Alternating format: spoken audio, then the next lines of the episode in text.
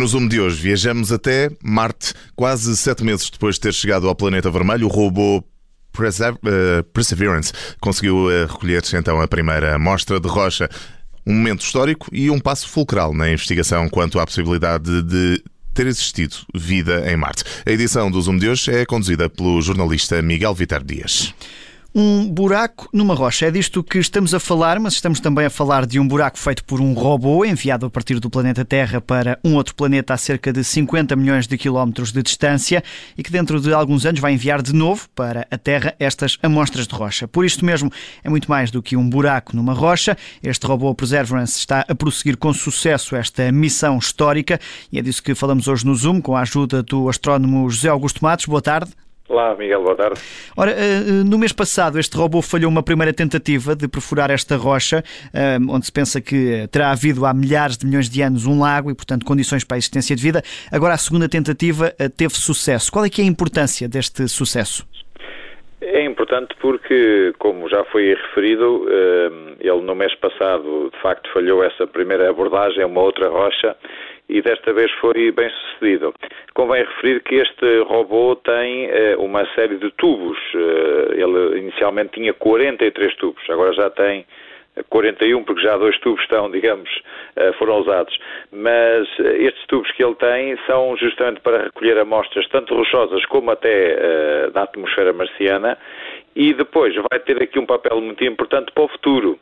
É que estes tubos vão ser deixados na superfície de Marte nos próximos anos, à medida que a missão for eh, decorrendo, e serão apanhados em 2028-29 por uma nova missão que vai pousar no mesmo sítio e que vai recolher os tubos uh, deste robô e os vai colocar dentro de um pequeno foguete para depois serem capturados à volta de Marte e serem trazidos para a Terra por outra sonda. Portanto, é uma missão muito complexa no futuro que vamos ter de recolha de amostras e de, de trazer para a Terra, mas aqui este robô tem um papel fundamental porque é ele que está a fazer recolha e que está aguardar e acelerar essas amostras. Portanto, esta, esta primeira, esta abordagem hoje bem sucedida, aparentemente, enfim, a NASA ainda não tem a certeza absoluta se de facto, se a amostra está bem recolhida e se está de facto uma amostra interessante, eh, mas de facto é um primeiro passo nesse caminho eh, que ele vai ter nos próximos anos de recolher mais amostras desde deixar lá para serem recolhidas no futuro.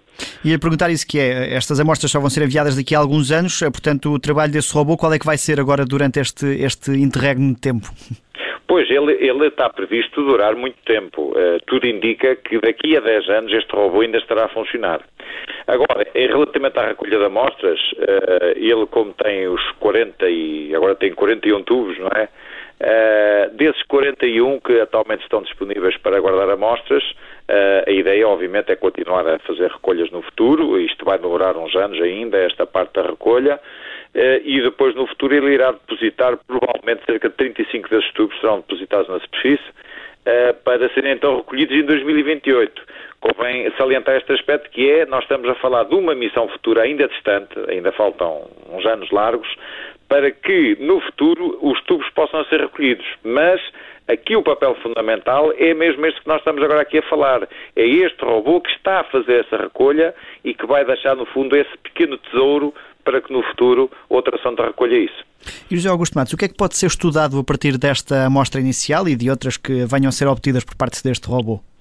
Bem, são extremamente importantes pelo seguinte, é que vai ser a primeira vez que num futuro, enfim, na próxima década, neste caso, porque as amostras, se tudo correr bem, e também temos que aqui salientar esse aspecto que é a, a missão de recolha das amostras para a Terra, é muito complexa, portanto é uma, é uma missão que envolve várias peças importantes e, portanto, se alguma falhar, a missão também, enfim, vai correr mal, mas se tudo correr bem e se de facto a recolha e, e o trazer para a Terra for bem sucedido, nós a partir de 2031, portanto daqui a 10 anos, vamos ter pela primeira vez na Terra amostras selecionadas da superfície de Marte. Porque nós temos cá meteoritos marcianos há muitos anos na Terra, mas nós não sabemos de onde aqueles meteoritos vieram. Sabemos que vieram de Marte, mas não sabemos de que zona de Marte, não é? E aqui não, aqui nós estamos a escolher as rochas que queremos analisar, a ver quais são as rochas mais interessantes, a recolher amostras dessas rochas, para que então num futuro mais distante as possamos ter a Terra e as possamos cá estudar. Isso vai ser extremamente importante, vai ser a primeira vez que nós vamos ter amostras selecionadas de Marte na Terra para estudar.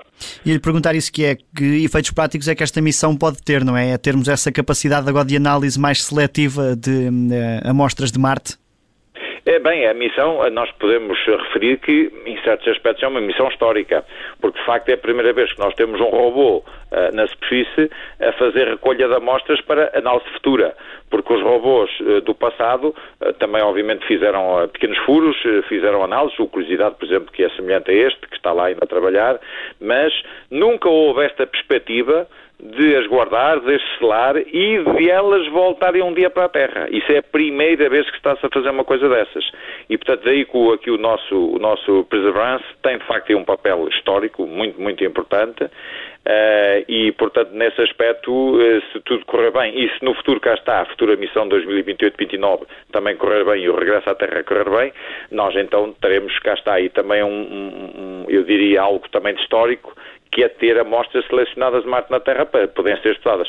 Atenção que nós, no sítio onde ele está, eh, como o Miguel há pouco referia, há suspeitas de que aquilo foi um lago antigo noutros tempos, há milhares de milhões de anos, e portanto foi um sítio que pode ter tido condições de habitabilidade, eh, e ao estudar estas amostras no futuro, eh, vamos perceber um pouco melhor esse passado de Marte, nesse sítio em concreto, não é? E sendo assim, são extremamente importantes. Portanto, este já está a cumprir o papel dele, esperemos que no futuro, as futuras missões que depois vão trazer as amostras para a Terra também corram bem. Mas para já o Perseverance está-se a portar bem portanto está a fazer o trabalho dele.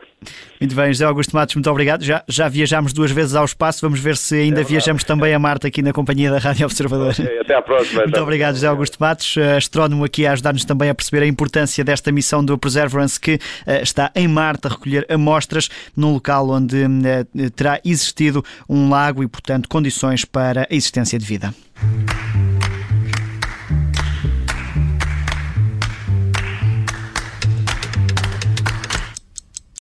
Obrigada por ter ouvido este podcast. Se gostou, pode subscrevê-lo, pode partilhá-lo e também pode ouvir a Rádio Observador online em 98.7 em Lisboa e em 98.4 no Porto.